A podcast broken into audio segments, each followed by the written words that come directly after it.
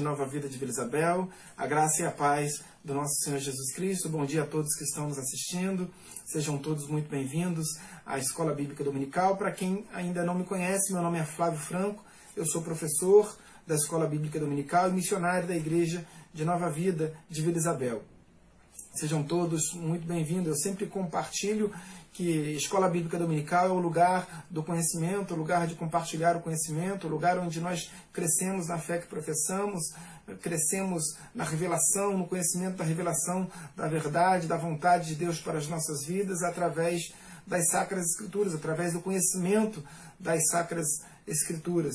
A aula de hoje é a continuação, em verdade, da aula que se iniciara no domingo passado sobre os conflitos judaico-palestinos à luz da palavra de Deus. A Bíblia é um livro absolutamente atual, moderno, é, contemporâneo, ah, que pese fale do passado, um livro de história, é também um livro de profecias que fala do futuro, mas é um livro que fala sobretudo ah, sobre, sobre veste, acima de todas as coisas, é um livro que fala do nosso presente. Conta e nos esclarece acerca também desse, desses conflitos modernos. Esse ano de 2020 nós comemoramos, e não, não no sentido de, de exaltação, mas de rememorar uh, os 100 anos dos conflitos modernos, dos conflitos judaico-palestinos modernos.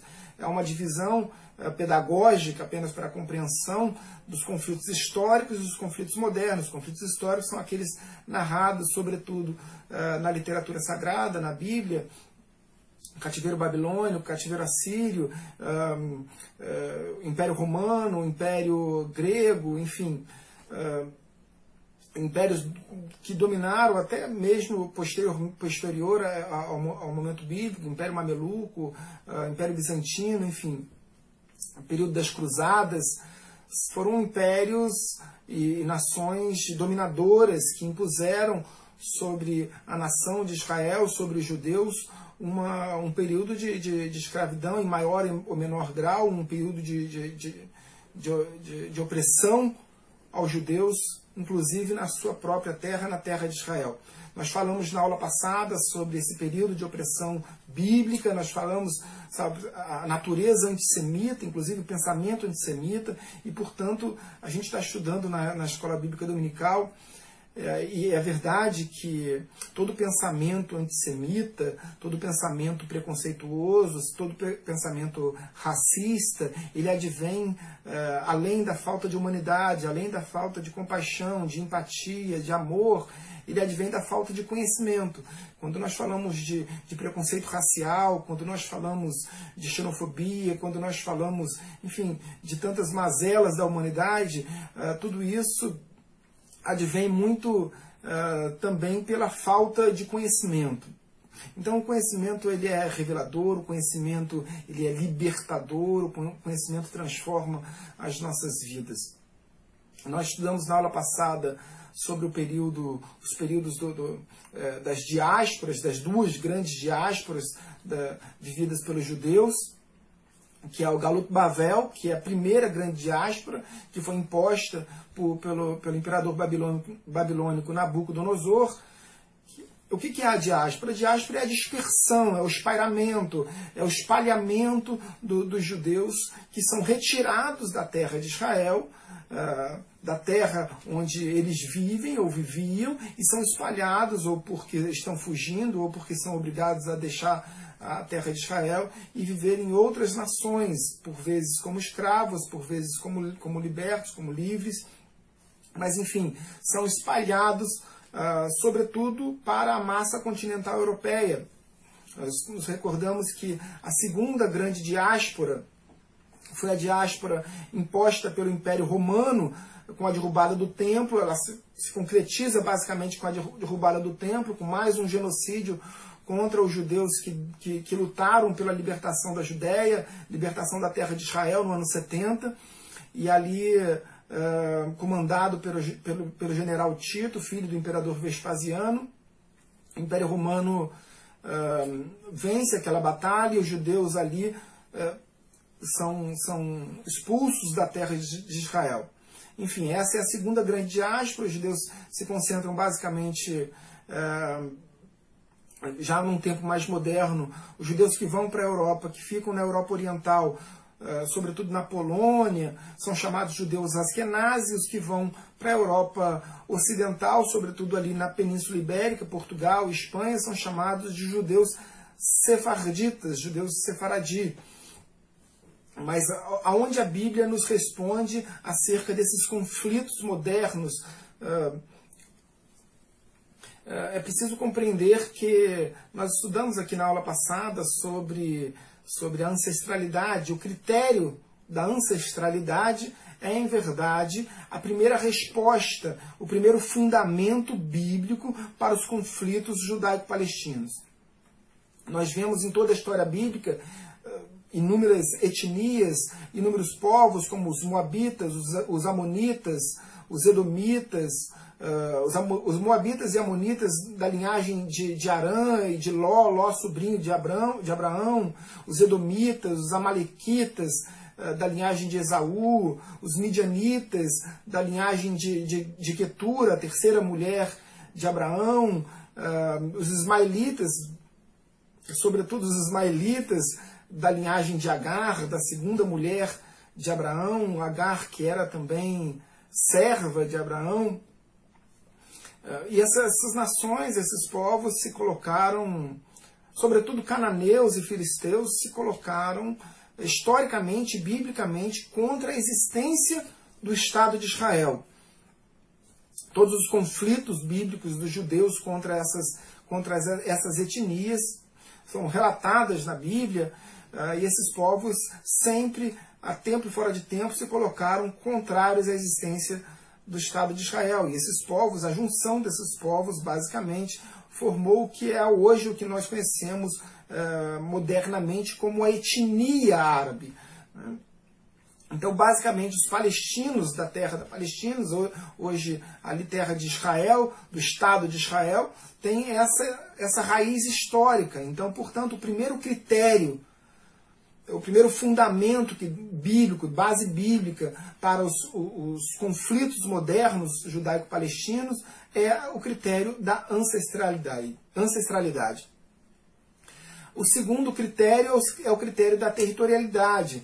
Por que da territorialidade? Porque algumas dessas, dessas etnias, algumas dessas nações, desses povos, e sobretudo os cananeus e os filisteus, eles ocuparam também o mesmo território uh, ocupado hoje pelos palestinos, pelos, pelos, pelos judeus na terra de Israel. Então, assim como os judeus, uh, em maior ou menor grau, num tempo maior ou num tempo menor, residiram ali historicamente na terra de Israel, por ser também a terra da promessa, essas nações também, essas etnias também viveram e, e coabitaram ali com os judeus naquela terra uh, de, de, de, Israel. Mas em que pese as grandes, uh, os grandes impérios que impuseram uh, a, os judeus, expulsaram os judeus da terra de Israel, Deus sempre teve uma promessa de retorno dos judeus para a terra de Israel, promessa de sionismo. O que é o sionismo? O sionismo é o retorno dos, dos judeus, o movimento sionista é o retorno dos judeus espalhados pelo mundo inteiro, não só na Europa, mas no mundo inteiro, voltando para a terra de Israel, lutando por um, por um chamado lar nacional, ou seja, a libertação de Israel e a, e a, e a, e a concessão dos, da terra de Israel para os judeus. Nós vimos isso na aula passada das promessas bíblicas, Jeremias capítulo 3, verso 14, Jeremias capítulo 23, um, é, Ezequiel capítulo 11, verso 17, que diz que hei de ajuntá-los, Deus diz, hei de ajuntá-los uh, na terra onde estiveres, para retornar uh, à terra de Israel. Isaías capítulo 35, verso 10, o qual eu convido agora para a leitura. Acompanhe comigo então Isaías capítulo 35, verso 10, para que a gente possa dar continuidade à aula de hoje. Assim diz a palavra do Senhor os resgatados do Senhor voltarão e virão a Sião com cânticos de júbilo, alegria eterna coroará a sua cabeça, gozo e alegria alcançarão, e deles fugirá a tristeza e o gemido. E o cumprimento dessa profecia, o cumprimento da profecia bíblica do sionismo, do retorno dos judeus à terra de Israel, coincide com os 100 anos, o início dos 100 anos dos conflitos judaico-palestinos. Em 1897, um tempo anterior a esse início dos conflitos, um, um jornalista austríaco chamado Theodor Herzl lançou a pedra fundamental do projeto sionista, ou seja, do projeto do retorno dos judeus Para a terra de Israel, num congresso numa, na cidade suíça da Basileia. Ali ele lança a pedra fundamental, ele lança uh, o, o projeto, o sonho judaico, o sonho judeu de retornar para Israel se inicia ali, mas basicamente esse, esse, esse projeto só ganha força após o término da Primeira Guerra Mundial. A Primeira Guerra Mundial que durou de 1914 a 1918 e durante, no curso da Primeira Guerra Mundial, nós tivemos o episódio das cartas de McMahon, nós tivemos o episódio da Declaração de Balfour, uh, as cartas de McMahon que, que, que, prometiam, a coroa inglesa, de certa forma, prometia uh, a, a, terra da Palestina para os palestinos, para os árabes, a criação de um Estado palestino, enquanto a declaração de Balfour também uh, como um representante da coroa, da, da coroa inglesa, então a promessa britânica da criação do Estado de Israel na terra de Israel,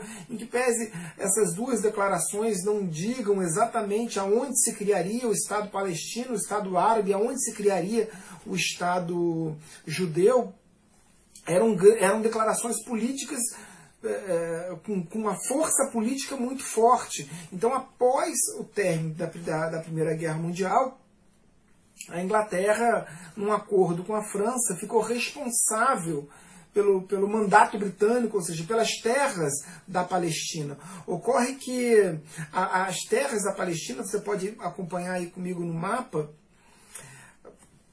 essa parte laranjada, juntamente com o que hoje nós conhecemos como Terra de Israel, essa parte mais esbranquiçada. Aí é o Estado de Israel moderno, é o Estado hoje, é o território de Israel hoje.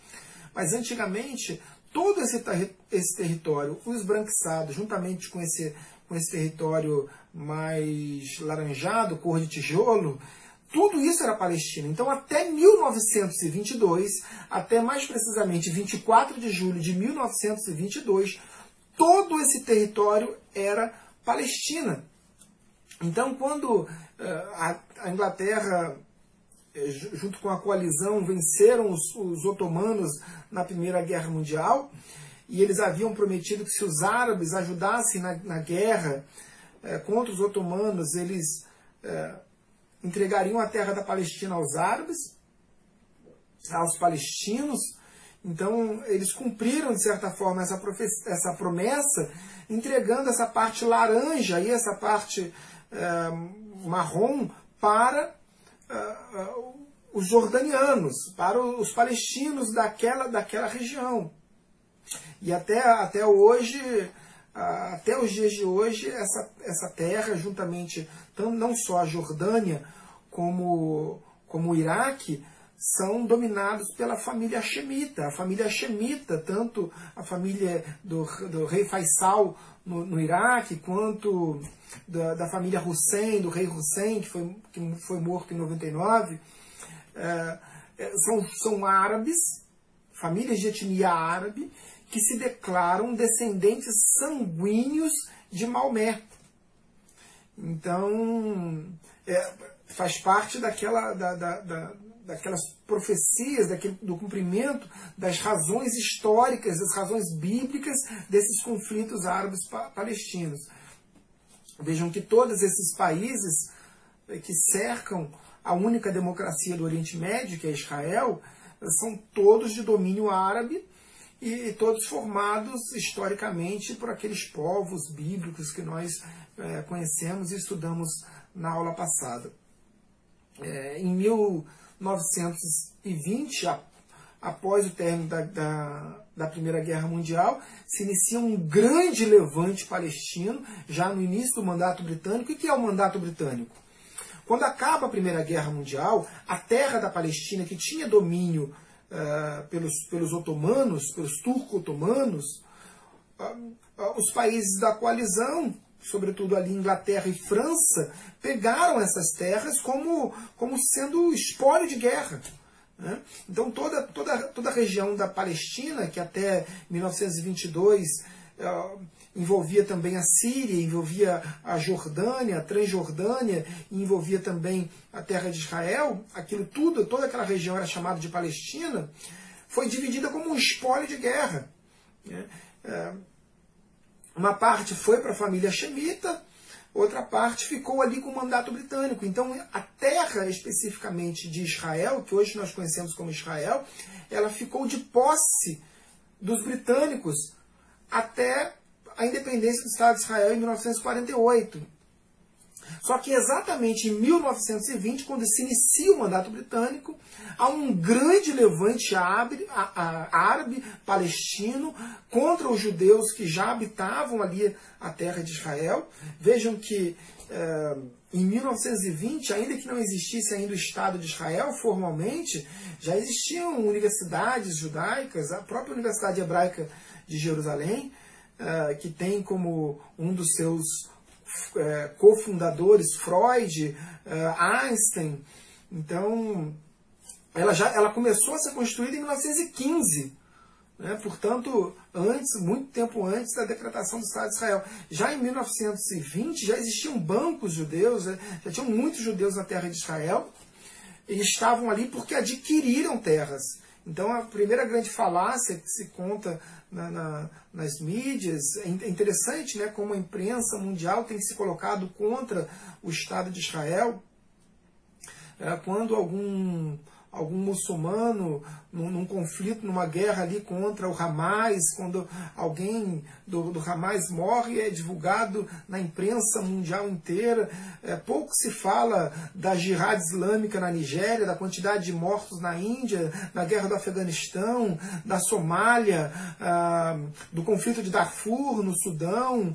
Pouco se fala ah, da guerra civil na Síria, que já dura oito anos mas quando há algum incidente bélico uh, na terra de Israel, a imprensa mundial inteira abre seus olhos e se dirige ali ao foco, tem como foco a terra de Israel e os conflitos judaico-palestinos.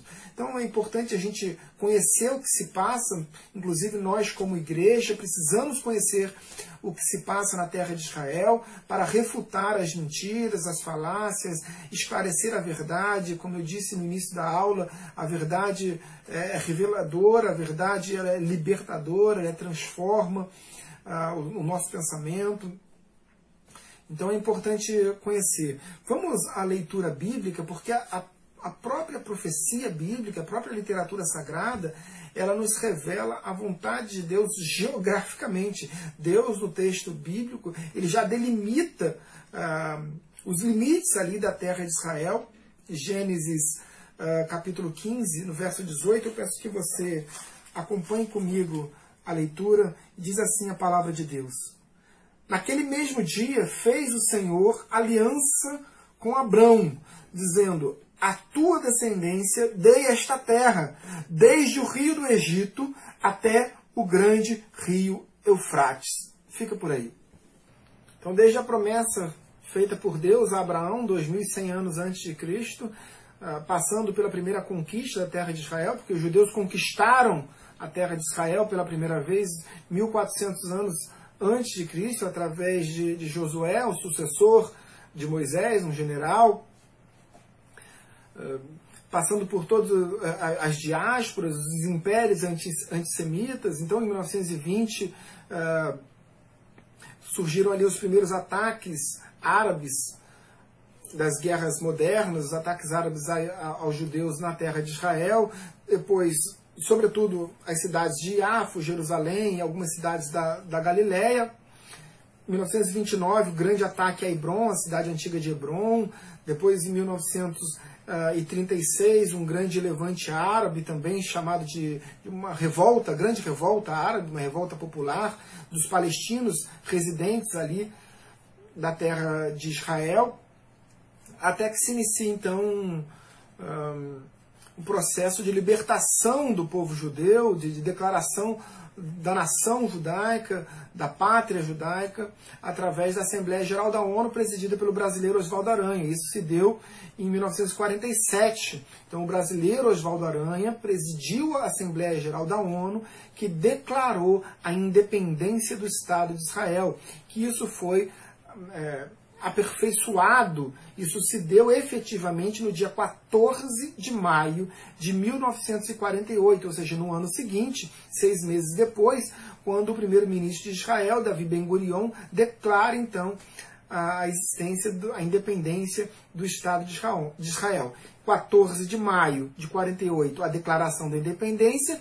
No dia 15 de maio se inicia então a guerra da independência, a guerra que para o, que, o, que os judeus chamam de guerra da independência, os árabes chamam de al-Nakba, que significa a tragédia, a grande tragédia, o desastre, porque foram um levante de grandes nações árabes, as nações mais poderosas belicamente, em número, em poderio militar, e todas elas se levantam contra Israel e invadem Israel no mesmo dia, no dia 15 de maio de 1948. Nós estamos falando de Egito, Jordânia, Síria, Líbano, com apoio do Iraque, eh, com apoio do, da, da, da, dos palestinos que estavam ali na terra de Israel e com apoio de, da Arábia Saudita. Então foram sete nações contra Israel, e Israel sem um exército, porque o Estado de Israel havia sido é, declarado no dia anterior, ou seja, não havia um poderio militar, não havia uma força auxiliar, não, havia, não, não houve apoio dos britânicos, uh, e ainda assim Israel venceu a guerra contra sete países. Poderosos militarmente falando em relação ao pequeníssimo Estado de Israel, eram nações muito mais poderosas. Ainda assim, Israel venceu, surpreendentemente venceu aquela guerra de 1948, a Guerra da Independência. E em 1956, Israel passou por outra guerra, a Guerra dos Sinais, também chamada de Crise do Suez, quando, quando o presidente egípcio Gamal Abdel Nasser ele decide fechar o canal de Suez, que era a entrada do mar Mediterrâneo, para o porto de Eila, do porto judaico de Eila, que era o único acesso ali ao Mar Vermelho, inclusive, para os judeus. Era, um, era, um, era uma afronta militar uh, e era um crime de guerra. Né? Uh, então o, o, o Estado de Israel reagiu iniciando uma guerra ali contra, contra os egípcios e mais uma vez Israel venceu. Em 1967 veio a Guerra dos Seis Dias, uma guerra absolutamente surpreendente, uma guerra em que os próprios judeus não acreditavam na vitória. Para vocês terem uma ideia, o grande general de guerra do, do Estado de Israel entrou em depressão, desapareceu por três dias porque não acreditava na história de Israel, os seus soldados não acreditavam, mas ainda assim uh, Israel estava totalmente sitiado, totalmente sitiado pelas nações árabes vizinhas, Egito, Jordânia, Líbano e Síria, com apoio do Iraque, Kuwait, Argélia, Sudão e Arábia Saudita. Ou seja, a previsão de guerra ali era um novo holocausto era o extermínio total dos judeus. Mas ainda assim, surpreendentemente, Israel vence essa guerra contra essas oito ou nove nações árabes em apenas seis dias. Muitas estratégias de guerra Israel, usava os mesmos, os mesmos aviões para darem muitas voltas no mesmo lugar, para que os inimigos pensassem que, que, que, que, que eram muitos aeronaves, mas eram poucas muitas estratégias. Israel uh, acabou, por exemplo, com, com todo o poderio uh, do Egito, todas as aeronaves do Egito, em um dia e meio de guerra. Então, é uma guerra surpreendente, evidente que, que a gente se rememora de Gênesis capítulo 12, verso 3, quando Deus faz a promessa a Abraão que abençoarei os que te abençoarem, amaldiçoarei os que te amaldiçoarem, porque não há como não enxergar a mão de Deus na Guerra dos Seis Dias. Em 1973, alguns anos depois, seis anos depois, tem a Guerra do Yom Kippur, a guerra mais pesada para os judeus, porque o Yom Kippur é o dia sagrado, é o dia mais sagrado para os judeus. De todas as festas sacras judaicas, o Yom Kippur, o dia do perdão, é o feriado mais importante para os judeus, o feriado mais sagrado para os judeus. E nesse dia os judeus não pegam em armas, os judeus não se levantam para a guerra, enfim. É, e nesse dia, exatamente nesse dia, do dia da guerra, no Yom Kippur, no dia do perdão, Israel é invadido e, e atacado por, por, pelas nações árabes. Israel inicialmente perde ali as colinas do, do Golã, perde a península do Sinai, mas pouco a pouco. E foi uma guerra, inclusive, mais. Eh, no, nós estávamos no auge da Guerra Fria entre Estados Unidos e, e, e Rússia e União Soviética. E esses países, essas duas grandes nações, grandes potências mundiais, também ameaçaram participar da guerra, não participaram diretamente, mas Israel, através de uma força uh, divinal, conseguiu reagir e, e, terminar a guerra de 73 vencedor, uh, mais uma vez. Em 82, então, nós temos a guerra do Líbano, e que, que Israel invade o Líbano quando ele é muito atacado pela, pela OLP, que era a antiga Organização da Libertação da Palestina, muitos mísseis atirados do Líbano para, para a terra de Israel pela OLP, e não especificamente pelo governo do Líbano. Israel invade então o Líbano, invade, invade muito, vai até Beirute, a capital do Líbano. Tem o apoio, inclusive, de muitos libaneses, tem o apoio dos cristãos do Líbano. Israel vence essa guerra com o apoio dos cristãos do Líbano. É, e um apoio muito considerável. Em 87 tem a primeira uh, intifada, que é um, uma, uma rebelião interna. Os palestinos residentes ali da terra de Israel se levantam contra os judeus. E é uma intifada que, que dura seis, sete anos, só termina com o acordo de Oslo, com o acordo de paz de Oslo de 73. E a última grande guerra ali que Israel participou foi de 2006, e mais uma vez sendo vencedor, a chamada Segunda Guerra do Líbano, que foi basicamente uma guerra de Israel contra o Hezbollah, né, contra o, o, exército terrorista né, paramilitar do Hezbollah. E mais uma vez, então, Israel é, sai vencedor dessa, dessa batalha.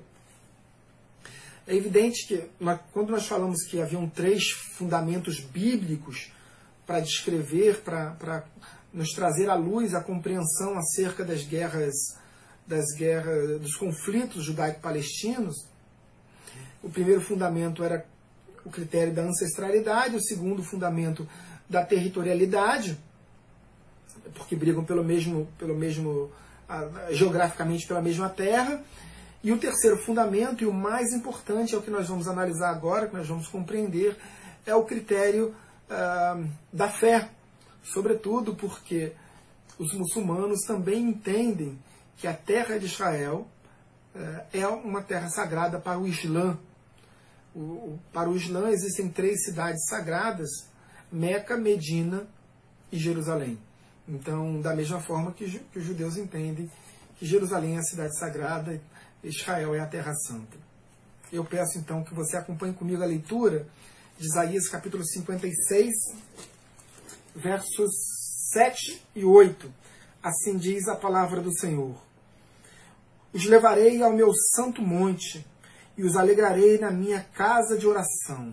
Os seus holocaustos e os seus sacrifícios serão aceitos no meu altar, porque a minha casa será chamada casa de oração para todos os povos. Assim diz o Senhor Deus, que congrega os dispersos de Israel. Ainda congregarei outros aos que já se acham reunidos. Então, pela descrição do profeta messiânico, Deus diz: A minha casa será chamada casa de oração para todos os povos. Ora, a que lugar Deus se refere como casa de oração? Deus estava se referindo ao templo, ao templo arquitetado por Davi, projetado é, por Davi, construído por seu filho Salomão, pelo rei Salomão, destruído posteriormente, no ano 586 a.C., por Nabucodonosor, reconstruído por Zorobabel e uh, ampliado por Herodes, uh, restaurado por Herodes e novamente destruído pelo general romano Tito, filho do imperador Vespasiano. Ocorre que as profecias acerca da volta do Messias, em especial Zacarias capítulo 14, dizem que Jesus aporá, diz que Jesus aporá os seus pés sobre o Monte das Oliveiras, descerá ao Monte das Oliveiras, passará pelo Vale do Cedron e subirá em direção ao templo. Ocorre que no Monte Moriá, o Monte eh, da Profecia, o Monte Sião, hoje não tem um templo tem uma mesquita, ou o que, que, o que é mais conhecido como o Domo da Rocha, um belíssimo cartão postal da cidade de Jerusalém, construído no século VII, eh, durante, durante a dominação muçulmana. Esse lugar também é chamado de Mesquita de Omar, alguns muçulmanos, alguns muçulmanos não, não intitulam esse lugar, é, o Domo da Rocha, como uma mesquita, mas tão somente a mesquita de Al-Aqsa, que é uma mesquita que fica do lado esquerdo, não é possível visualizar, mas ela tem um domo é, escuro, um domo negro, e essa mesquita é chamada de mesquita de Al-Aqsa, é, que é uma, uma homenagem a Maomé, é, segundo a tradição do Islã, Maomé fez uma viagem chamada de Al-Iraj, que é a viagem é, noturna num cavalo alado que ele teria feito de, de, de, de Meca até Jerusalém, e depois de Jerusalém, assunto aos céus. Então, esse lugar, exatamente ali, do Domo da Rocha, é um lugar sagrado para os judeus, porque esse é o lugar, é a pedra do sacrifício. Embaixo desse domo da rocha tem uma grande pedra branca, não é uma mesquita. Ela tem uma grande pedra branca, e essa pedra branca é o lugar onde Abraão levou Isaac para, para o sacrifício. Para, os, para a tradição do Islã, para, o, para, para, para os muçulmanos, na verdade, Abraão não levou Isaac para, para o sacrifício, mas Ismael e a, a, o Islã, os muçulmanos, fazem inclusive uma festa chamada Festa de Sacrifício, que dura quatro dias, sucede ao Hajj, que é aquela peregrinação a Meca que os judeus fazem anualmente, que os judeus, perdão, que os muçulmanos fazem uh, anualmente. Então, aqui, essa, esse lugar é um lugar sagrado para os judeus, para uh, os muçulmanos e também para, os, para o cristianismo. Por quê? Porque nesse lugar Jesus voltará. Jesus voltará, essa foto eu bati de frente, é, estava em cima do Monte das Oliveiras. Então Jesus desce no Monte das Oliveiras, desce o Monte das Oliveiras, passa pelo Vale do Cedron e sobe em direção ao templo que estará ali construído, restaurado no lugar deste, deste domo da rocha. Se você olhar bem nessa próxima imagem, nós, te, nós temos aí uma porta que eh, descrita na Bíblia como porta dourada, porque fica de frente para o sol, ou porta oriental. E é nessa porta que se cumpre a, profecia de Zacarias 14 que Jesus voltará e passará por esta por esta porta. Ocorre que essa porta, você pode reparar muito bem, ela está selada com pedra, ela está totalmente fechada com pedra. Ela foi uh, fechada pelos muçulmanos no ano 810 uh, da nossa era, evidentemente, reaberta pelos cruzados no início do século XII, mas novamente fechada por Saladino, que é um grande general muçulmano, no finalzinho do século do século XII. É, ela foi fechada e na, na frente, se você prestar bastante atenção na imagem, na frente aí do, dessa porta, dessa porta dourada, tem um cemitério. E por que tem um cemitério? Os muçulmanos construíram um cemitério na entrada do templo, na entrada ah, onde será restaurado o templo, no local do antigo templo, no local onde hoje está o Domo da Rocha. Por quê? Para que não se cumpra a profecia de Zacarias 14, que Jesus voltará e passará por este caminho, porque Jesus é judeu, sacerdote judeu, e não pode andar sobre os mortos. Então, o fato de ele construir ali um cemitério, teoricamente, na visão muçulmana, é, evitaria o cumprimento da profecia bíblica acerca da volta do Messias. É algo é, absolutamente bizarro. Entretanto, o que Saladino, o general Saladino fez foi basicamente fazer cumprir a profecia de Ezequiel, capítulo 44. Eu quero que você leia comigo, por gentileza. Ezequiel, capítulo 44, verso 2 diz assim: Disse-me o Senhor: Esta porta permanecerá fechada, não se abrirá, ninguém entrará por ela, porque o Senhor, Deus de Israel, entrou por ela. Por isso, permanecerá fechada. Então, com o apoio do general muçulmano, Deus fez mais uma vez cumprir as suas sacras escrituras, a profecia estabelecida no livro de Ezequiel, capítulo 44, verso 2. Ali naquele lugar era a entrada onde ficava o pórtico de Salomão, o lugar onde Jesus ensinava os seus discípulos. Jesus passava por aquela porta uh, dioturnamente. Então, através do muçulmano, do, do, do grande general uh, Saladino, Deus mais uma vez fez cumprir as suas sacras escrituras. Mas compreendendo a razão de nós estarmos aqui nesta aula, uh, a questão da fé, da religiosidade, então, é o terceiro, é o terceiro, a terceira razão, o terceiro ponto bíblico, com fundamentação bíblica, que justifica, que justifica, é, compreenda o que eu estou dizendo exatamente, é, que explica um pouco a razão das, das guerras judaico-palestinas no dia, nos dias de hoje. As guerras modernas dos dias de hoje têm todas elas fundamentação histórico, o base bíblica. Amém? É, encerramos por aqui. Eu espero que você tenha gostado da aula de hoje. Eu espero que você tenha compreendido. Eu, eu sei que ficaram que é um tema muito complexo, que merece mais tempo de estudo, mas a gente não tem tempo, a nossa aula é curta, mas deixa aí sua mensagem, deixa aí seu, seu questionamento, sua pergunta. Se ficou alguma dúvida, coloca sua mensagem aqui na plataforma do Facebook. Na aula seguinte eu vou responder todos os questionamentos, se houverem. E, e até domingo que vem vamos fazer uma oração. Eu peço que você feche seus olhos e oremos ao Senhor.